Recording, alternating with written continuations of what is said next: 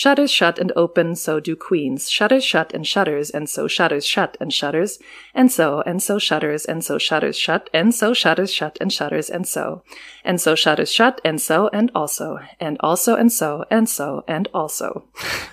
Und weil sie jetzt dachte, die Platte hängt. Nein! Ich lese was, was du auch liest. Der Buchpodcast.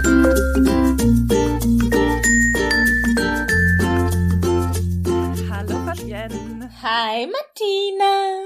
Wie geht's? Gut, der Sommer ist da. Ja! Ja, aber echt. Frühlingsgefühle schwellen aus mir heraus. Wir treffen uns ja heute, apropos Frühling, auf dem Buch, das wir heute besprechen, steht Rose is a Rose is a Rose is a Rose. Ah! Das passt zu Frühling. Wie die Aufmerksamen von euch vielleicht wissen, ist das ein Buch von Gertrude Stein namens The Autobiography of Alice B. Toklas. Verfasst nicht von Alice B. Toklas, sondern von Gertrude Stein. Und zwar ist das schon 1933 auf Englisch erschienen und dann erst 1955 in der deutschen Erstübersetzung beim Origo Verlag, fast zehn Jahre nach dem Tod von Gertrude Stein, interessanterweise. Und auch das erste Buch, das von ihr auf Deutsch übersetzt wurde. Ja, ich habe das vorgeschlagen für den Book Club, weil es lange habe ich äh, das immer genannt, wenn ich gefragt wurde, was mein Lieblingsbuch ist. Ich muss sagen, jetzt nach dem, ich glaube, es habe jetzt das vierte Mal gelesen, ich, das können wir später besprechen, aber meine Meinung hat sich so ein bisschen geändert. Ah, da bin ich curious. Ja, weil ich, also es ist, glaube ich, das letzte Mal vor zehn Jahren oder so gelesen und seitdem hat sich dann doch in meinem Hirn irgendwie was getan.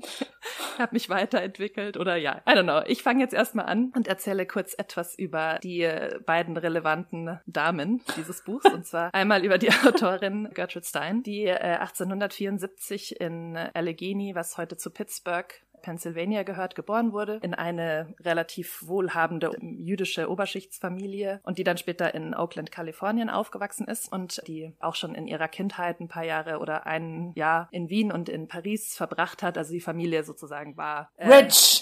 And privileged. Sie waren rich. Sagen wir es, wie es ist. Sie waren privilegiert. Sie hat zunächst am Radcliffe College studiert, das früher so Harvard University dazugehört hat, später dann Medizin an der Johns Hopkins University und hat aber eine wichtige Prüfung im vierten Jahr nicht bestanden und ist dann von der Uni abgegangen, ohne einen Abschluss in Medizin zu haben. Und ich glaube, ich kann es kurz vorlesen, weil ich finde, das ist eigentlich eine ganz nette Stelle. The professor who had flunked her asked her to come to see him. She did. He said, Of course, Miss Stein, all you have to do is to take a summer course here, and in the fall, naturally, you will take your degree.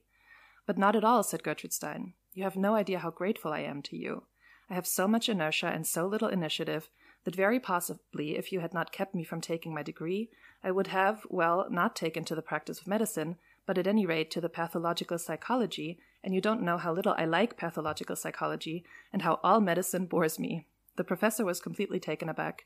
And that was the end of the medical education of Gertrude Stein. Hat sich quasi gefreut, den Kurs nicht bestanden zu haben. 1903 ist äh, sie dann, nachdem auch ihre Eltern verstorben waren, mit ihrem älteren Bruder Leo oder Leo nach Paris gekommen. Dort haben sie auch zusammen in einer Wohnung von 1903 bis 1914 gelebt. Und hier sind sie dann quasi auch bekannt geworden. Denn die beiden haben in der Vincent Rue de Fleury ich finde, Rue de, Fle Rue de Fleury ist sehr schwer zu sagen, weil man die ganze Zeit den Mund so rund machen muss. Rue de Fleury.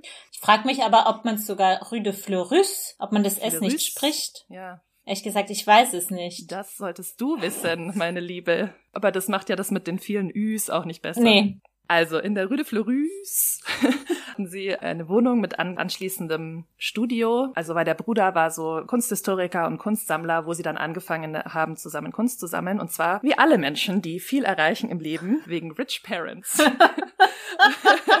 und, und zwar habe ich nachgelesen, dass 1904 der älteste Stein-Bruder, also Michael Stein, hat ihnen quasi gesagt, dass jetzt der Treuhandfonds ihrer Eltern ausgezahlt wird. Das waren 8000 Francs. Und mit diesen 8000 Francs haben sie eben die ersten Gemälde gekauft. Und zwar waren das zwei Gauguins, ein Cézanne und zwei Renoirs wie man das halt mal so gemacht hat. So.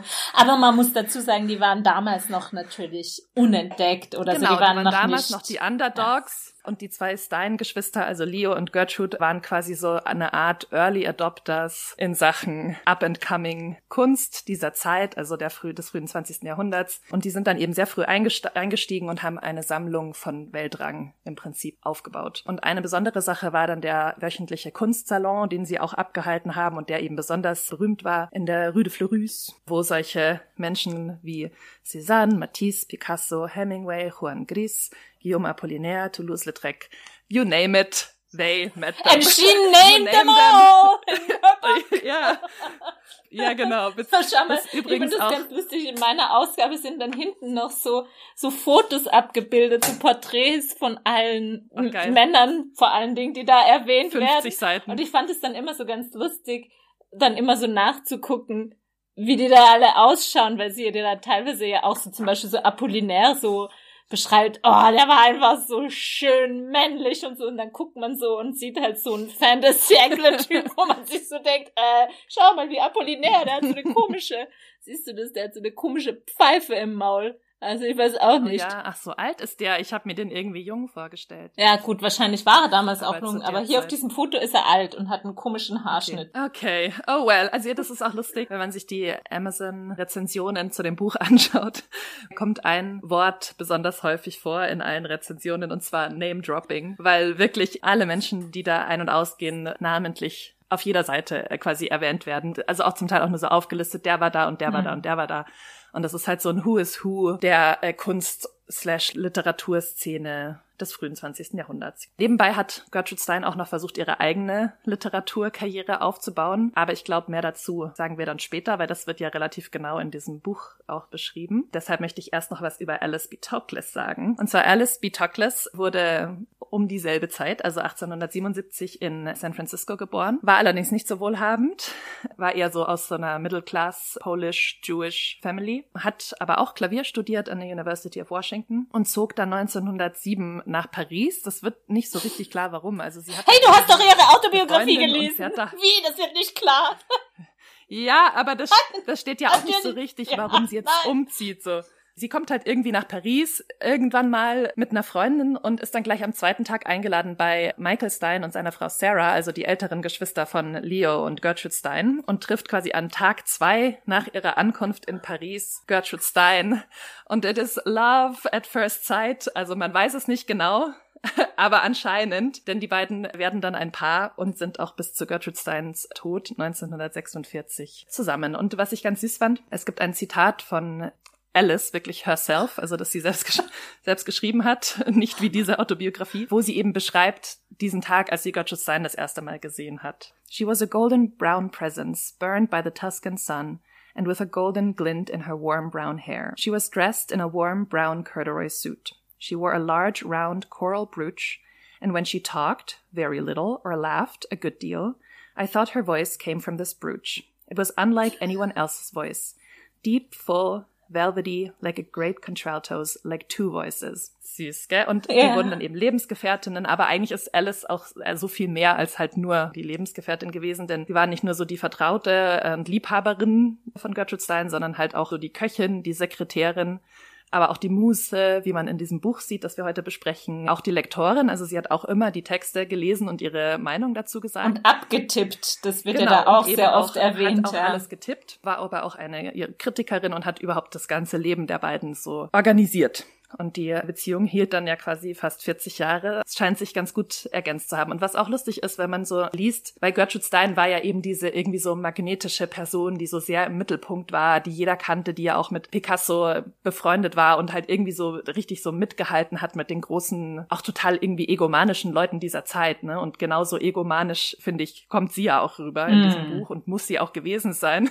also sie ist nicht gerade die bescheidenste, was man daran merkt, dass sie ihren eigenen Namen fünf bis zehn Mal pro Seite erwähnt. Und Alice wird als genau das Gegenteil beschrieben. Also sehr klein, sehr zart, total zurückhaltend, eher immer, wenn irgendwie Gruppen von Menschen zusammenstehen, so am Rand oder außerhalb der Gruppe. Und eine äh, Biografie aus der Zeit, aus der jetzigen Zeit, fügt dem hinzu, but the enchantment of her speaking voice, like a viola at dusk. Und das fand ich irgendwie so interessant, dass beide irgendwie durch ihre Stimme charakterisiert ja. werden. Und das passt ja auch total gut zu dem Buch, was wir gleich noch besprechen Ja. Noch, äh, zwei Sätze zu, was mit Alice nach dem Tod Gertrude Steins passiert ist. Sie hat sie nämlich um viele Jahre überlebt und das wusste ich bisher nicht, das habe ich erst heute nachgelesen, dass die Familie Stein tatsächlich die ganzen Gemälde in, einkassiert hat im Prinzip und Alice weggenommen hat, weil die beiden mhm. natürlich als lesbisches Paar damals nicht verheiratet waren, nicht offiziell sie als Erbin eingetragen war. Und Alice lebte dann einerseits irgendwie von Freunden, die sie mit unterstützt haben aus der Szene, weil die das natürlich schon wussten und auch ihren eigenen Texten hat äh, unter anderem noch ihre eigene Autobiografie What is Remembered 1963 publiziert, aber auch zwei Kochbücher, unter anderem The Alice B. Tuglas Cookbook mit den berühmten Hashish, Hashish Fudge Keksen. Habe ich auch gelesen, fand ich auch sehr gut. Genau, das ist auch super bekannt. In den USA wird dann immer äh, regelmäßig dieses Rezept aus dem Kochbuch entfernt. Und sie starb in relativer Armut und wurde aber neben Gertrude Stein auf dem Père Lachaise Friedhof beerdigt und ihr Name steht auf der anderen Seite quasi von Gertrude Steins Grabstein. Da ist es dann der Grabstein von Alice B. Toklas. Also auf der Rückseite? Konnte ich nicht genau rausfinden, ah, ob das ah, quasi okay. von beiden Seiten dann ein Grab ist und einfach der gleiche Stein verwendet wird oder ob es nur so eine kleine Gravur hinten drauf ist. Es gibt so ein paar, auf YouTube so ein paar Aufnahmen von Gertrude Stein, wenn die selber ihre Texte liest und das kann ich total empfehlen. Die arbeitet ja so ganz viel mit Wiederholung. Ich finde, man merkt auch so diesen, diesen Witz. Ja, was ja auch total äh, cool ist. Vielleicht können wir das einfach noch kurz ansprechen, weil das auch in dem Buch ja beschrieben wird, dass Gertrude Stein versucht, ihre literarische Karriere zu starten. Und viel von dem Buch ist ja auch der Schmerz, warum das nicht so richtig funktioniert, weil sie selber beschreibt sich ja als the voice of the next generation. Und gleichzeitig wird das immer nicht von den großen Publish, niemand sieht das quasi, niemand sieht ihr Genie. Und dann wird schon relativ früh, ja, weil das passte zu dem, was du auch gerade gesagt hast, äh, auch erwähnt, dass sie viel literarische Porträts schreibt. Mhm. Und die sind ja auch sehr bekannt von ihr. Und da kann ich ja vielleicht mal so ein bisschen was vorlesen, weil da kommt ganz gut rüber, was ihre, glaube ich, Vorstellung ist von Literatur, was sie machen soll und auch wie das, also allein schon die, die Vorstellung von Porträts, von literarischen Porträts zeigt ja auch schon einfach diese krasse Verknüpfung zur Malerei, die sie halt durch ihre Biografie auch hat. Das, glaube ich, bekannteste ist If I Told Him, a completed portrait of Picasso. If I told him, would he like it? Would he like it if I told him? Would he like it? Would Napoleon? Would Napoleon? Would, would he like it? If Napoleon, if I told him, if I told him, if Napoleon. Would he like it if I told him, if I told him, if Napoleon? Would he like it if Napoleon, if Napoleon, if I told him? If I told him, if Napoleon, if Napoleon, if I told him. If I told him, would he like it? Would he like it if I told him? Now, not now, now. Exactly as as kings, feeling full for it, exactitude as kings. So to beseech you as full as for it, exactly or as kings. Shutters shut and open, so do queens. Shutters shut and shutters, and so shutters shut and shutters, and so, and so shutters, and so shutters shut, and so shutters shut and shutters, and so. And so shutters shut, and so, and also, and also, and so, and so, and also.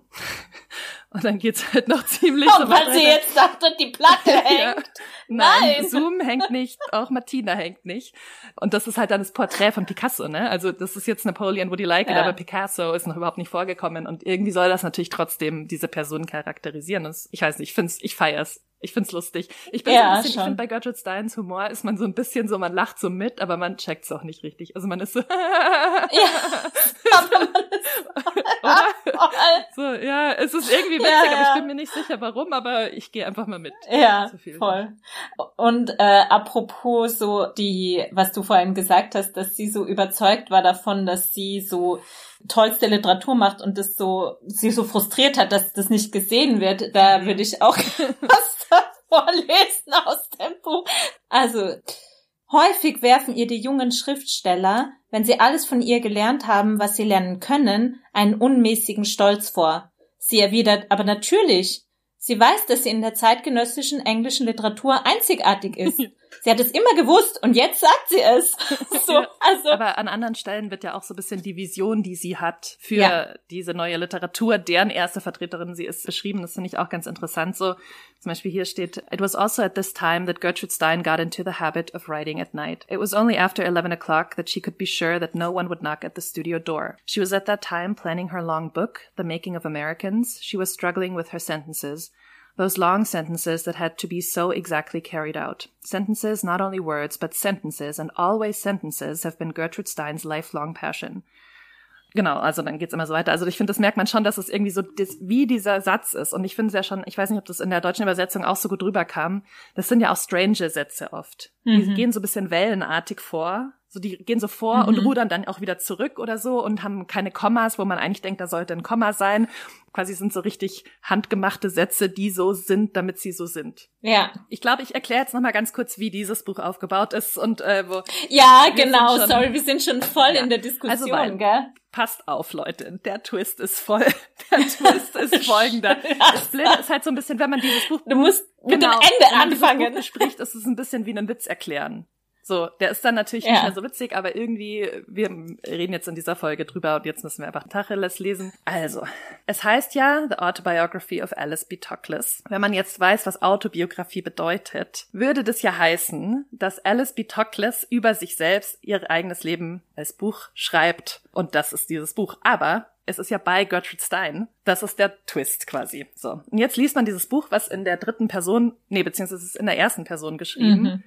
Und das I ist Alice und über Gertrude Stein wird in der dritten Person gesprochen, also so, als würde Alice wirklich dieses Buch schreiben. So, jetzt lesen wir in meiner Ausgabe 300 irgendwas Seiten über Leben zweier Menschen, die zusammenleben und sind dann auf der letzten Seite angelangt. Jetzt haltet euch fest. Hier steht, For some time now, many people and publishers have been asking Gertrude Stein to write her autobiography, and she had always replied, not possibly.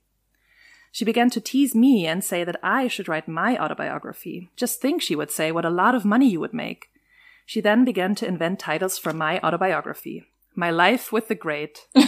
Wives of geniuses I've sat with. My 25 years with Gertrude Stein. Then she began to get serious and say, But really, seriously, you ought to write your autobiography. Finally, I promised that if during the summer I could find the time, I would write my autobiography. When Ford Maddox Ford was editing the Transatlantic Review, he once said to Gertrude Stein, I am a pretty good writer and a pretty good editor and a pretty good businessman, but I find it very difficult to be all three at once. I am a pretty good housekeeper and a pretty good gardener and a pretty good needlewoman and a pretty good secretary and a pretty good editor and a pretty good vet for dogs, and I have to do them all at once, and I found it difficult to add being a pretty good author. About six weeks ago, Gertrude Stein said, It does not look to me as if you were ever going to write that autobiography. You know what I'm going to do, I am going to write it for you. I'm going to write it as simply as Defoe did the autobiography of Robinson Crusoe. And she has, and this is it. Da-da! Okay, so many things ja, to unpack Aber magst du einmal ganz kurz sagen, wie der letzte Satz ist an, auf Deutsch? Weil ich finde dieses and she has and this is it ist richtig geil gemacht, weil das so super vage ja. ist. Also weißt du, ich meine, das ist so, man muss mhm. es checken. Und ich glaube, wenn man vielleicht so ein bisschen in Eile ist, wenn man das Buch endlich fertig haben kann, könnte es schon passieren, dass man das irgendwie überliest. Weil da jetzt nicht steht, and she has written this whole book instead of, weißt du, wie ich meine, es ist nicht so lang, es ist nur so ein kurzer Satz und ja. das ist die mhm. Pointe dieses ganzen Buchs. Ja, ich habe irgendwo gelesen, dass als es zuerst rauskam, es ja wirklich auch keine Autorinnenbezeichnung gab. Genau, da stand bei Gertrude Stein nicht dabei. Aber das wussten trotzdem mhm. alle ziemlich bald, weil es nämlich in diesem Atlantic Monthly auch publiziert wurde. Und ich glaube, da stand dann schon dabei, dass es so ein Gertrude Stein war, weil die ja so ein bisschen Berühmtheit hatte. Mhm. Genau, aber auf dem äh, ersten Bu Buchcover stand es quasi nicht drauf. Ah ja. Mhm. Also, da steht, vor etwa sechs Wochen sagte Gertrude Stein, es sieht mir gerade nicht so aus, als ob du jemals deine Autobiografie schreiben würdest. Weißt du, was ich tun werde? Ich werde sie für dich schreiben. Ich werde sie so einfach abfassen wie Defoe, als er die Autobiografie Robinson Crusoe schrieb. Und das tat sie, und hier ist sie.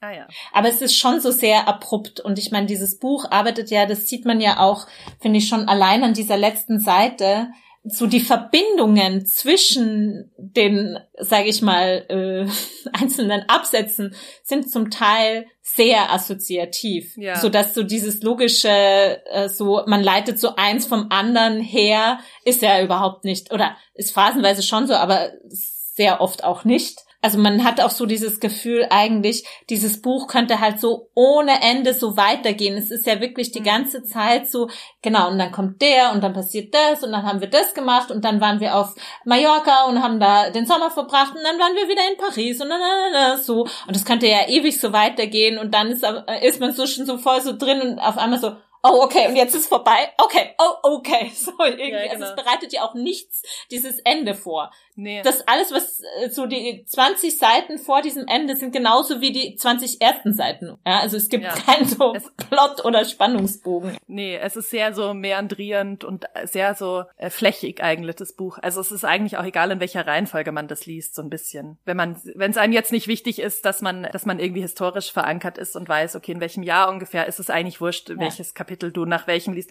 Weil es ist ja schon auch so, dass die Kapitel nicht ganz chronologisch angeordnet sind. Es gibt halt Before I Came to Paris, was quasi die Ursprungsgeschichte von Alice ist. Dann kommt My Arrival in Paris. Dann kommt Gertrude Stein in Paris. Und dann geht man aber wieder zurück zu Gertrude Stein before she came to Paris. Also das ist quasi nochmal, dann springt man Das nochmal ist halt zurück. einfach aber auch so die Frechheit. Aber genau, das ist eigentlich egal. Also wenn es in irgendeiner anderen Reihenfolge wäre, wäre es genauso effektiv, finde ich. Ja, ja, voll. Nee, aber ich finde, es ist halt schon so lustig, dieses Ehe ich nach Paris kam, was halt so das Leben im Grunde ist, bevor sie Gertrude Stein getroffen hat.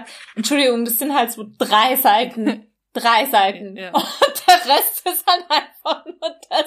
Also lustigerweise, weißt du, ein Text, an den ich am Anfang denken musste, dann hat sich so ein bisschen abgeschwächt, war tatsächlich Tristram Shandy von Lawrence Stern, glaube ich, ist es.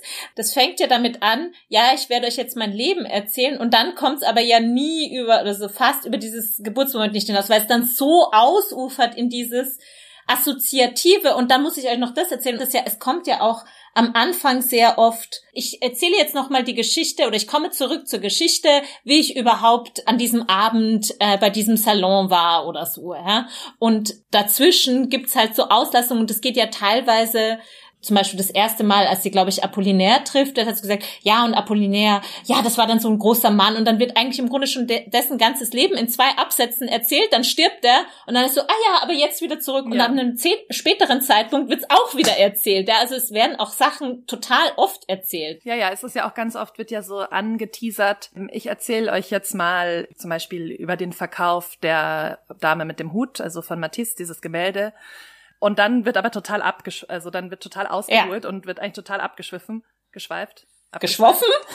Geschw geschwurbelt. Und Geschwurft? dann, äh, dann wird immer wieder wiederholt, but to return to the Ja, bi- genau. Und dann kommt es aber wieder nicht, dann kommt, wird wieder in Ja. anderes abgeschweift und so. Und davon lebt ja auch dieses Buch. Und natürlich ist Alice immer dabei als Ich-Erzählerin und die war ja auch immer dabei in dem Leben, aber es ist eigentlich Gertrude, es ist dann eigentlich eine Erzählung in der dritten Person über Gertrude Stein. Ja. Aber das passt ja auch dazu, also es gibt doch auch, ich finde das leider gerade nicht, dieses ganz berühmte Zitat eigentlich von Alice, aber natürlich von Gertrude Stein, die sagt in der Ich, das ist immer so kompliziert zu sagen, gell?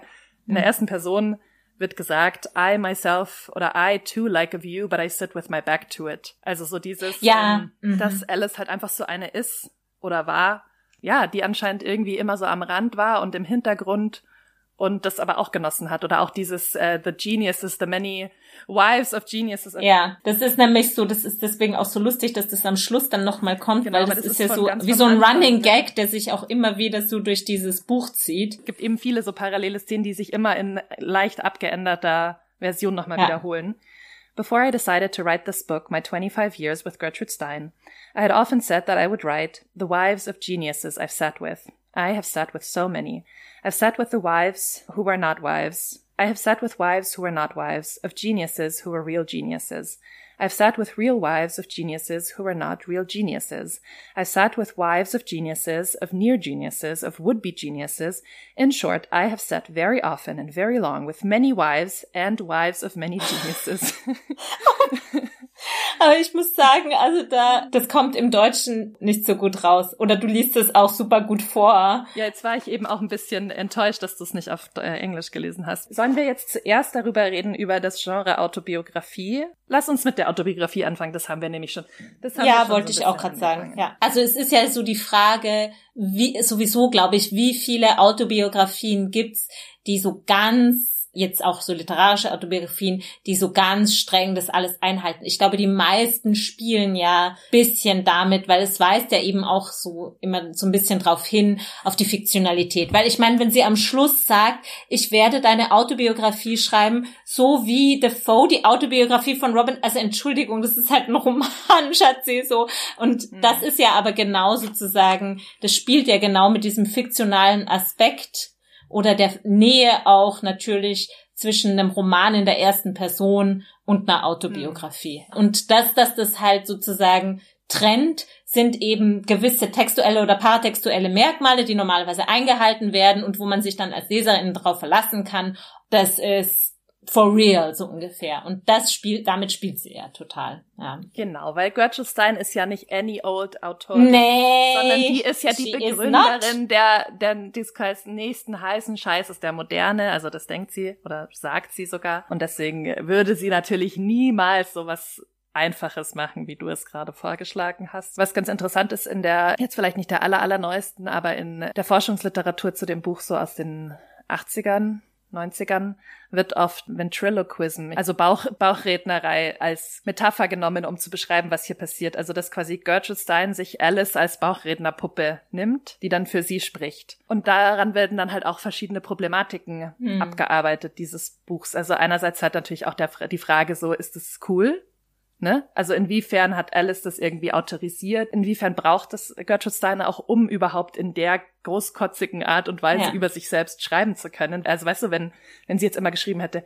ich bin der einzig wahre, das einzig wahre Genie, das klingt natürlich mhm. viel blöder, als wenn man sagt, I think Gertrude Stein is the next genius oder is one of the three geniuses. Ja.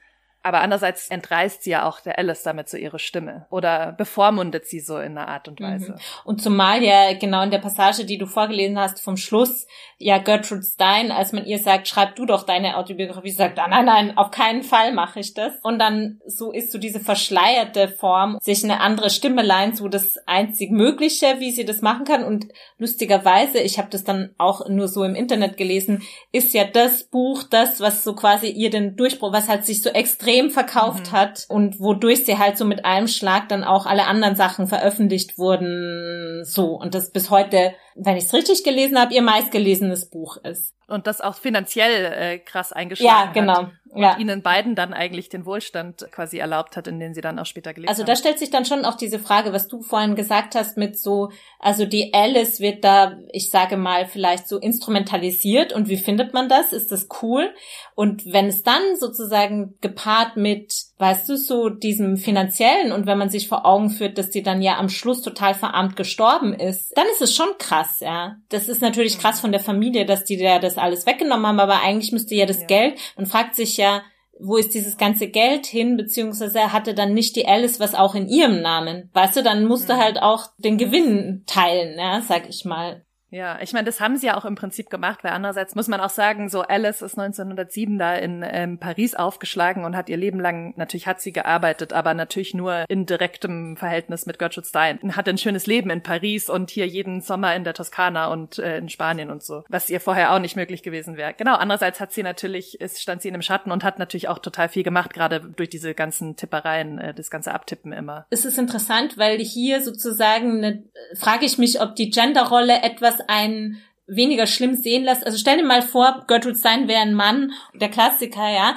der, der Typ, der halt irgendwie seine große Kunst macht und die Muse quasi, die dann halt immer so diese ambivalente Position der Muse hat und aber eigentlich natürlich so das möglich macht und teilweise ja sogar am Schreibprozess äh, beteiligt ist, ja. So, da gibt's so einige Paare in der Literaturgeschichte, ja. Und das finde ich dann schon, eben, da muss man halt dann immer so das, was hier natürlich steht, so, wie soll ich sagen, mit Vorsicht genießen, weil es ist halt Gertrude, die das so darstellt. Man könnte es natürlich andersrum auch als eine Art Hommage sehen. Mhm.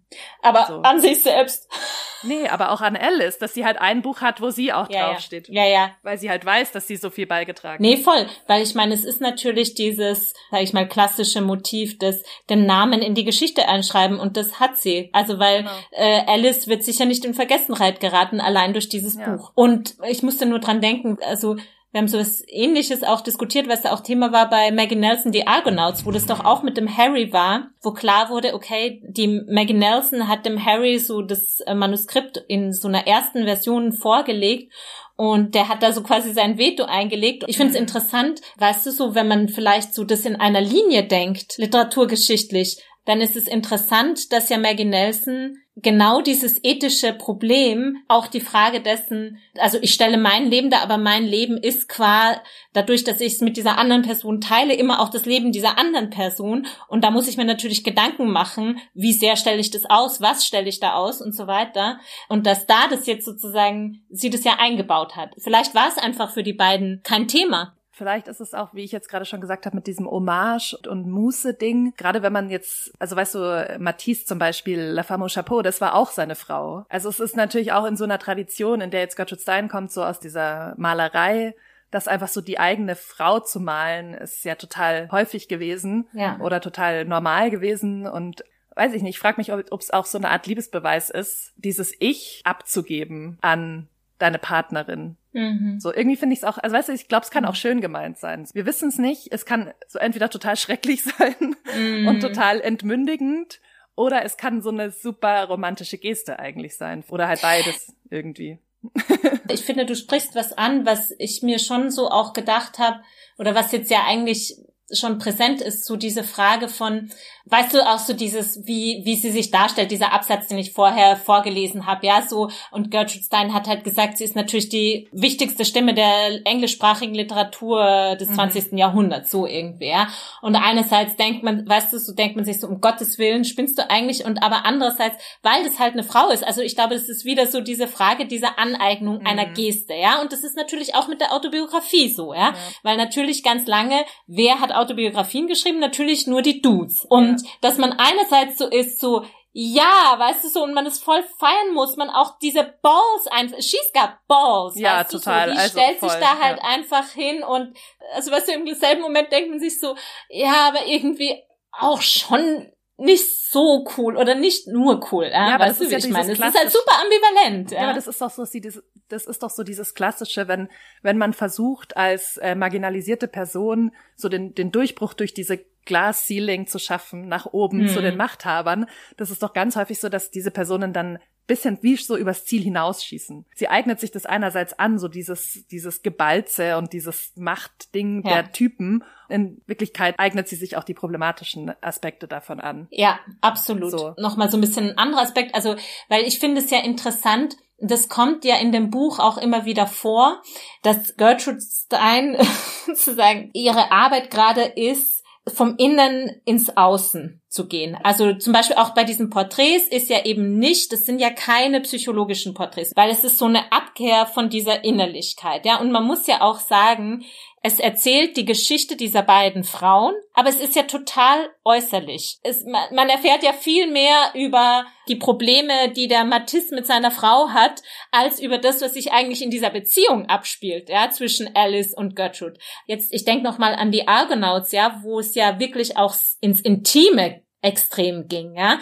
Das ist ja nochmal eine andere Problematik, die hier ja einfach sich überhaupt nicht stellt, weil das gar nicht betrieben wird. Ja, ich finde auch total, also dass es für so eine Autobiografie, das ja auch so aus diesen Confessions, Confession-Genre kommt, Ja. überhaupt Mhm. nichts in, an Innerlichkeit. Also nicht mal, dass die beiden ein Paar sind, wird explizit gesagt. Nee. Ne?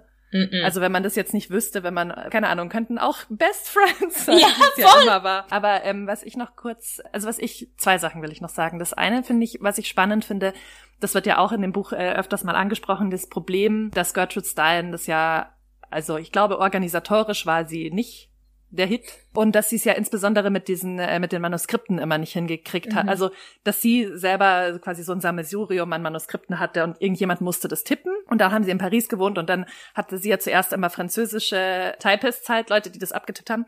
Die konnten dann aber nicht so gut Englisch und dann haben die dann natürlich wieder Fehler rein. Also im Prinzip musste das schon eine sehr aktive Person, die das versteht, die gut Englisch kann und die gut tippen kann. Und das hat sie ja lange nicht gefunden und dann kam Alice. Also in, in gewisser Weise sind ja erstens mal wäre viel des ganzen Werks gar nicht existent, Mhm. wenn es nicht Alice gegeben hätte. Und das andere ist, klar hat sich Gertrude das überlegt, aber geschrieben hat diese Autobiografie eigentlich Alice. Niedergeschrieben. Also, Ach so, ja. Das ist natürlich Also, Schreiben und Schreiben. Es ist ja. schon nochmal, Mhm. genau, Schreiben Ja, ja. und Schreiben. Also es ist dann eigentlich doch nochmal quasi, wenn man es jetzt im übertragenen Sinne sieht, durch ihre Füllfeder gegangen. Und dadurch halt jetzt nochmal die Bauchrednerpuppe halt noch irgendwie eine aktivere Rolle hat. Weil sie natürlich wahrscheinlich, wenn ihr Passagen nicht gefallen hätte, einfach nicht tippen hätte können oder es vielleicht auch gemacht hat. Ja. Oder ganz oft, und jetzt komme ich eben zum zweiten, dass über dieses Buch anscheinend haben auch so Freunde aus der Zeit dann gesagt, als das Buch rauskam, Mann, Gertrude, das ist ja der Wahnsinn, wie du das schaffst, den Sound von Alice da einzuweben. Und dass sie richtig lachen mussten und dass halt das anscheinend Alice so eine bestimmte Art zu reden hatte, so dieses Meandrierende, dieses nicht zum Punkt kommen, immer um den heißen Brei und dann so, ah, but to return to the pictures. Anyway. So, und dass das anscheinend total eingefangen wurde durch Gertrude Stein und dass sie es schon so eigentlich in der Stimme von mhm. Alice geschrieben hat. Und wieder andere Leute haben dann aber gesagt, na ja, aber Gertrude Stein redet ja auch irgendwie so. Und dass man halt irgendwann schon nicht mehr wusste, wer kopiert wen. Und das ist ja auch der Klassiker. Leute, die lange zusammen sind, werden sich ähnlicher ja. und auch schon allein beste Freunde reden ja oft ähnlich und so. Aber das finde ich macht halt diese Sprechen und für jemanden sprechen nochmal irgendwie spannender. Also es hat halt so viele so Ebenen, dass es ja. immer so hin und her mhm. oszilliert. Ich finde es auch interessant, was du sagst. Nochmal zum ersten Punkt. Die Materialität des Schreibens und dieser Manuskripte ist ja schon sehr präsent in diesem Buch, mhm. weil es ja einerseits immer wieder darum geht, okay, sie hat diese ganzen Bücher, die einfach alle unveröffentlicht sind und eben dann kommen immer wieder Leute, dann wird es jemandem gegeben, aber dann gibt's nur dieses eine Exemplar, dann muss man das nochmal so abtippen und so weiter und so fort. Äh, so Present-Day Readers, ja, ist so die, die historische Dimension dessen, was es damals in den 30er Jahren oder früher noch so im Anfang des 20. Jahrhunderts, was Schreiben bedeutet hat. Und das halt auch teilweise, wenn du was geschrieben hast, dann gab es halt ein Manuskript davon und wenn das weg war, war das halt weg, dann hat es halt Pech. Das ist sehr präsent und das wäre natürlich, wenn man es jetzt in die Richtung auslegen würde, die du sagst, ja, so dass das ja auch so eingebaut ist, um das halt so präsent zu machen, was halt dieses Schreiben heißt und dass es eben so etwas ist, wo mehrere Leute sozusagen dran beteiligt sind, jetzt auch in so einem ganz maschinellen mhm. oder so ähm, kopistischen Sinne. Und ich finde, es kommt auch mehrmals vor, eben, dass Alice oder so ich eben, also die Alice in ihrer Ich-Form sagt, eben wenn sie über dieses Abtippen spricht, das ist so, ich erinnere es nicht mehr ganz genau, aber es ist sinngemäß sowas wie, ja, und dann habe ich gemerkt, dass man ein Werk so richtig oder nochmal so anders versteht, wenn man es einfach nur abtippt, aber sozusagen lesen, ohne den Sinn zu erfassen. Mhm. So, also weil beim Abtippen, klar, es geht darum, man muss schon verstehen, wie so englische Sätze funktionieren, aber du kannst es natürlich auch nicht lesen, sondern du musst es wie so, wirklich so wie so ein Durchlauf, du bist wie so ein Durchlauferhitzer, ja, das muss einfach so durch dich durchgehen und da habe ich mich gefragt, na, so wie diese eine Szene, die du äh, vorgelesen hast mit der Sentence, dass die ja die Gertrude Stein so an diesen Sätzen arbeitet. Und da habe ich mich dann eben auch noch mal gefragt, ob das so diese implizite Leseszene ist, wie sie eigentlich will, dass diese Texte gelesen werden, ja? Also auf eine Art ja, ja. nicht mhm. versuchen den Sinn zu erfassen, sondern halt wirklich auf nur so einer Wortebene oder auf so der Ebene der der Sprache und des Klanges. Und so funktionieren ja auch die Passagen, die du vorgelesen hast oder auch die Porträts total. Ja, und ich, es hat halt dadurch, dass es glaube ich diesen Redestil von Alice so nachmacht, es hat so eine Mündlichkeit. Also ja. ich finde, ich ich liebe liebe das vorzulesen. Das finde ich irgendwie, ich habe da total so ein heimeliges Gefühl, wenn ich das lese, weil ja. ich das irgendwie so mhm. mir total vorstellen kann, wie man von so einem, und es ist ja auch, wenn wir ehrlich sind, ist das Ganze oder Großteil des Buches ja auch belanglos. Aber es ist so eine schöne Art von Belanglosigkeit, ja. wo man trotzdem, weil, weil man weiß, selbst wenn jetzt was Belangloses kommt und, oder eine Passage, die mich nicht so interessiert, ist sie bald wieder vorbei und es kommt bald wieder was anderes und es ist irgendwie so, ja, wie so ein guter Kaffeeklatsch und jemand textet einen so ein bisschen voll. So fühle ich mich immer, wenn ich das lese. Ja, ich finde es total interessant, was du sagst. Also auch so diese Frage der Belanglosigkeit mehrere Sachen dazu. Das erste ist, äh, ich finde, genau, das Buch lebt ja sozusagen auf eine Art davon, dass es weiß, dass es Leute erwähnt, die natürlich nicht belanglos sind. Also dass mhm. es so äh, zu dem damaligen Zeitpunkt schon so ist, dass natürlich es total wichtig ist, wie Picasso dieses Porträt von Gertrude Stein gemalt hat und was der da gesagt hat. Ne? Also auch so diese biografische Neugier, die man in Bezug auf große KünstlerInnen hat. Ja, dass man dann so, jedes Detail ist wichtig und man will das ganz genau wissen, weil dann könnte man ja vielleicht entschlüsseln, wie er von der einen Phase zu der späteren Phase gekommen ist und so weiter und so weiter. Und das spielt ja da total damit und das spielt ja auch so ein bisschen eben dann mit dieser Frage der Belanglosigkeit, ja, weil es, es changiert halt so zwischen, genau wie du sagst, Kaffeeklatsch und dann aber schon auch wieder so, ja, dann sind wir dann nach Spanien gefahren und dann haben wir diese Dörfer gesehen und dann habe ich auf einmal den Kubismus von Picasso verstanden, weil das sieht einfach dort genauso aus. Der hat im Grunde nur realistisch gemalt. Ja? Da denkst du so, äh, entschuldige, also es verwebt ja auch so äh, dieses zwischen so äh, Belanglosigkeit und dann eben doch so voll die wichtigen Details droppen, die einem dann halt so das Werk von XY erschließen. Ja, aber ich finde, in dieser Belanglosigkeit, oder ich glaube, diese Belanglosigkeit oder alltägliche zwischenmenschliche Beziehungserzählungen, was ja keinen Plot hat und keine großen Wendungen, ja. sondern einfach wie Leute sind miteinander. Das ist ja das, was in Geschichte also jetzt nicht in Geschichten, sondern in der Geschichte, in der Kunstgeschichte, aber auch in der Weltgeschichte fehlt. Da wird ja gesagt so, der große Picasso hat den Kubismus quasi initiiert. Also weißt du, ich meine ja. das ja dann so. Und dann war plötzlich wurde eher so und sowas wichtig und nicht mehr die reale Abbildung von Licht und Farbe. Mhm. Also ich persönlich bin jemand, ich habe immer krasse Probleme mit Geschichte und Kunstgeschichte und so. So warum Sachen also so sind und dann anders. Dann steht irgendwo ja, Napoleon fiel dort und dort ein.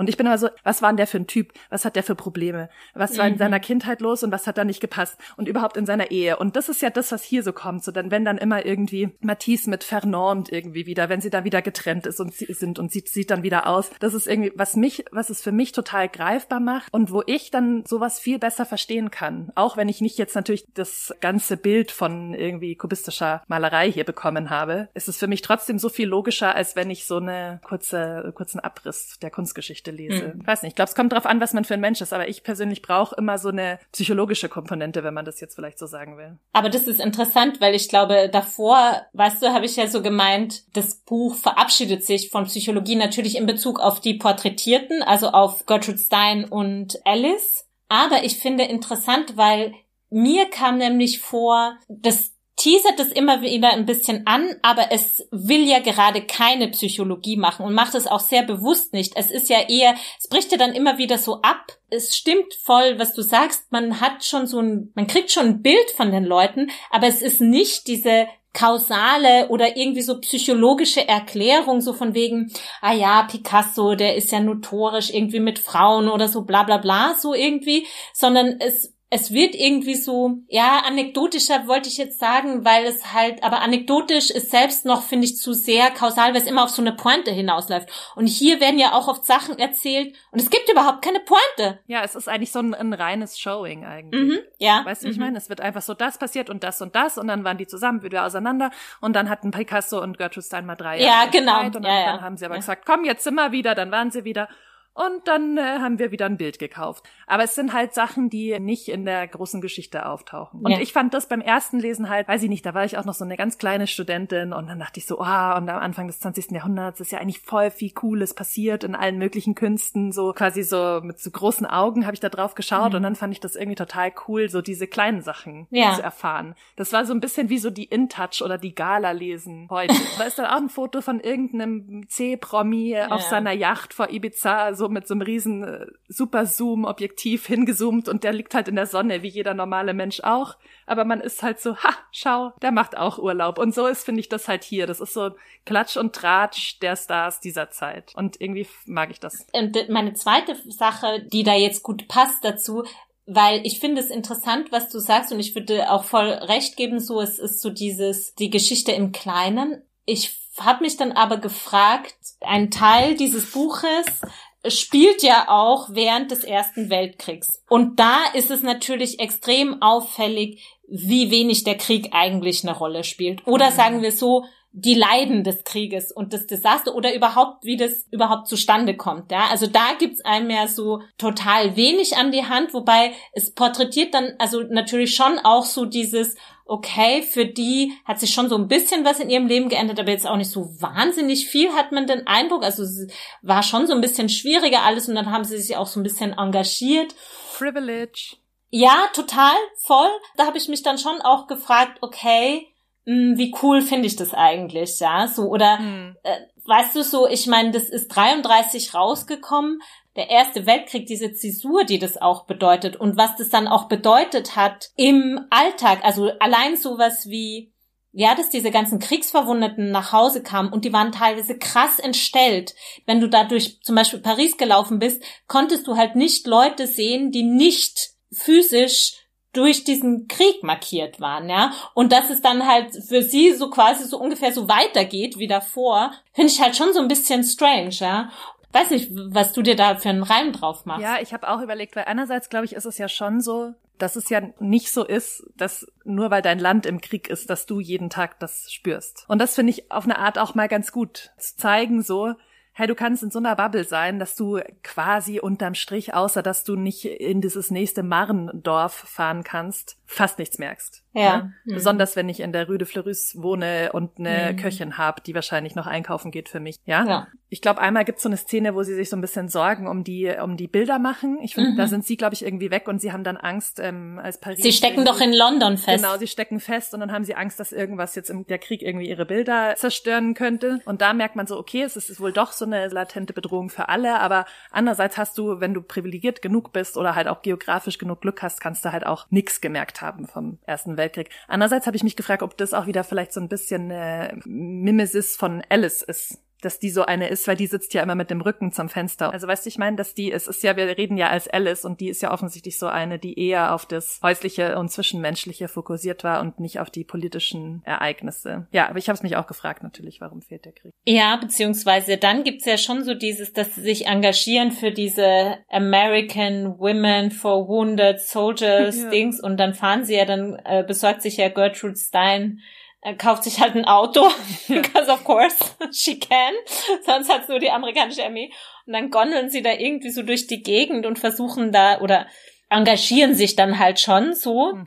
Ich kann es voll gut nachvollziehen, so dieses, okay, vielleicht ist es Alices Perspektive, dass dann halt am Ende, was vom Krieg bleibt, sind halt so Anekdoten. Ich meine, das ist ja auch bei Annie Ernaux ähm, die Jahre, da kommt es auch am Anfang vor, dass so quasi die Eltern- und Großelterngeneration so, weißt du, so Geschichten vom Krieg und vom Schwarzmarkt erzählen, und das dann schon immer auch so ein bisschen so einen Hauch hat von so vielleicht was Abenteuerlichem so und dass das irgendwie schwer zusammenzubringen ist mit halt dem Holocaust. Ja, dass es da halt so eine Diskrepanz in der Erzählung gibt und zumal dann natürlich nochmal in der Erinnerung. Ja, da ja, wird genau. ja das auch viel nochmal so anekdotischer, wenn man sich an Sachen erinnert und Gefahren werden dann, weil eben, wie sie da so mit diesem Auto durch die Gegend kurven, das dann immer wieder auch so Pannen hat und so weiter.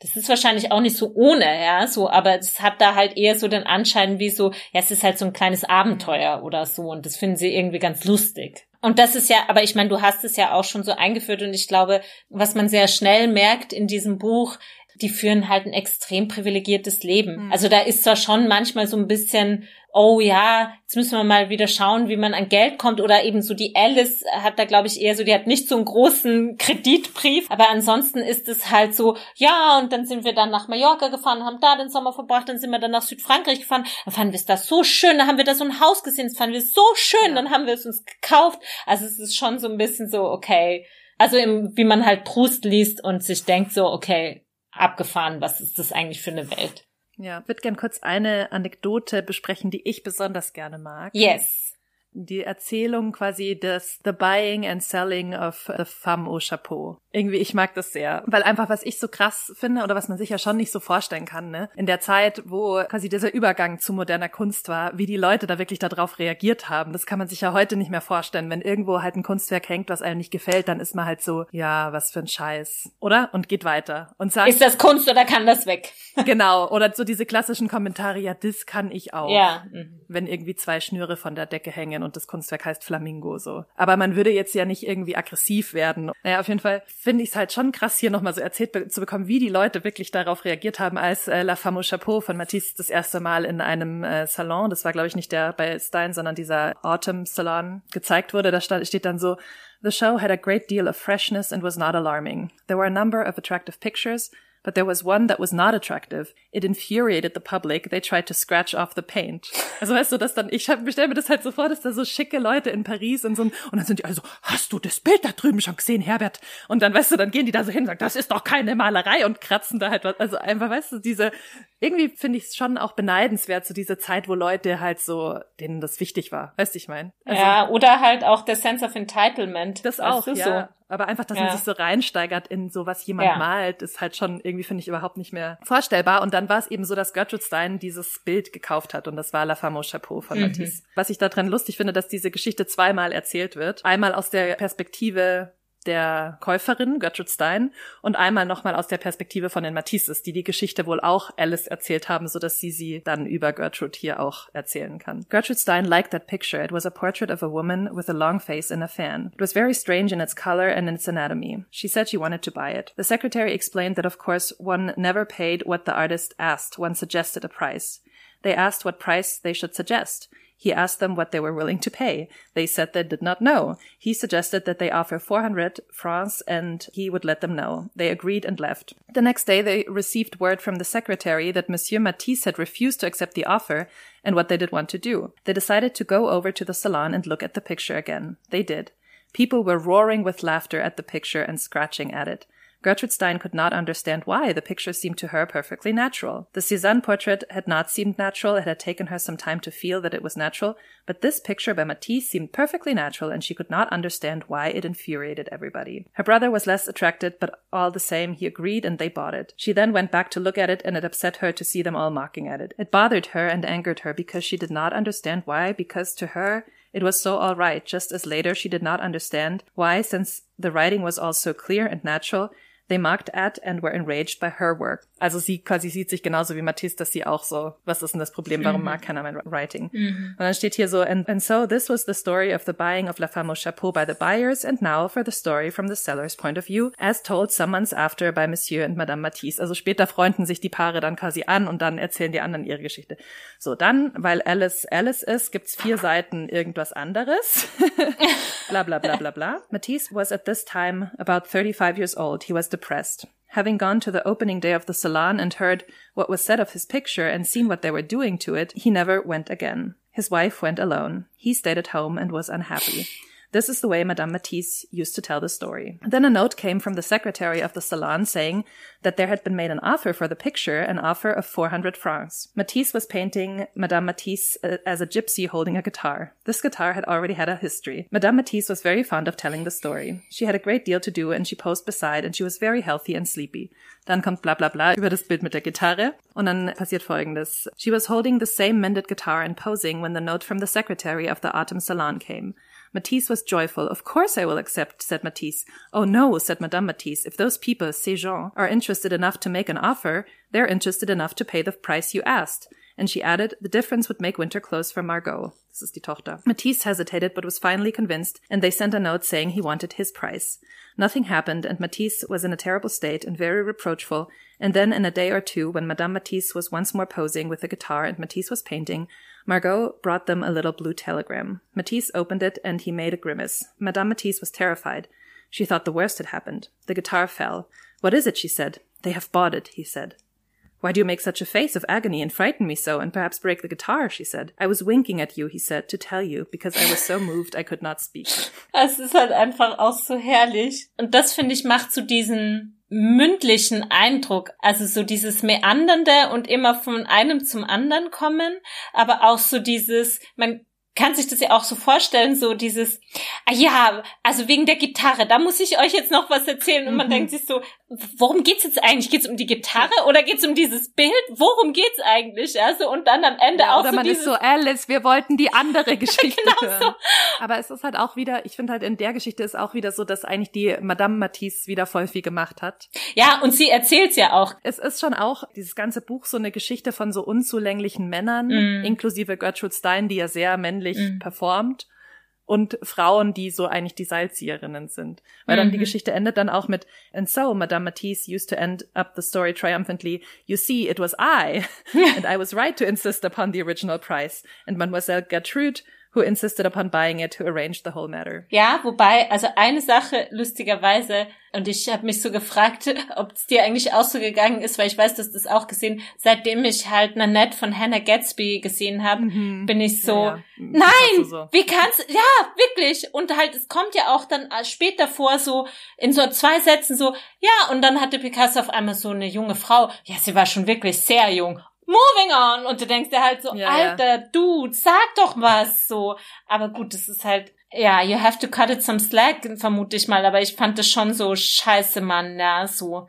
Wer war so dein liebster Dude, der da drin vorkommt und der wenigste oder der wenigste Liebste von den ähm, berühmten Typen? Also das Problem ist, dass ich sie auch alle so ein bisschen, Vermische, so, ja. ja, für mich so miteinander verschwimmen, so. Ich fand ganz nett das mit Hemingway, also weil Ach, yes, Ähm, Hemingway, weil das, das Problemkind. man kennt den halt so als, oder man hat so dieses Bild von Hemingway als so dieser Typ in seinen 40ern, 50ern, 60ern, finde ich, stellt man den sich vor. Aber in dem Buch quasi ist er ja so dieser Jungspund, der ganz neu in dieser Literaturszene ist und zu Gertrude Stein so ein bisschen als, als Mentorin geht. Ja. Und sie ihm dann so sagt, pass auf, Ernest, du musstest dich jetzt mal entscheiden, willst du jetzt Autor sein oder willst du Journalist sein? Und wenn du Autor sein willst, dann hör diesen Scheiß mit dem Journalismus auf quasi. Und er so, ja, stimmt, hast recht. Und dann zwei Wochen später so, seine Freundin oder seine Frau ist schwanger. Was sollen wir denn jetzt machen? Und ich äh, fand das ganz lustig so. Oder noch am sympathischsten, aber hast recht, so die anderen, gerade so Matisse und Picasso verschwimmen für mich total. Mhm. Weil die sind ja so die zwei Hauptfreunde, äh, Mhm. die immer wieder vorkommen. Mhm. Und auch die Aber das bekanntesten ja auch lustig. natürlich, Es- ja. Mhm. Genau, aber es wird so viel über die erzählt und trotzdem haben sie so ein bisschen wenig Personality. Mhm, finde ich auch. Das finde ich aber auch ganz, ganz lustig eigentlich. Ja, Fabienne, bist du bereit, zu einer Bewertung zu kommen? Ja, also ich muss ehrlich gesagt dazu sagen, ich würde jetzt eigentlich am liebsten gar keine Bewertung abgeben. Also ich würde es gern einfach nochmal auf Englisch lesen tatsächlich. Weil ich habe jetzt auch so gemerkt, im Deutschen, die verwenden ja Kommas. Ah. Ich würde es am liebsten jetzt nochmal auf Englisch lesen, um es nochmal bewerten zu können. Deswegen unter Vorbehalt würde ich jetzt Folgendes dazu sagen.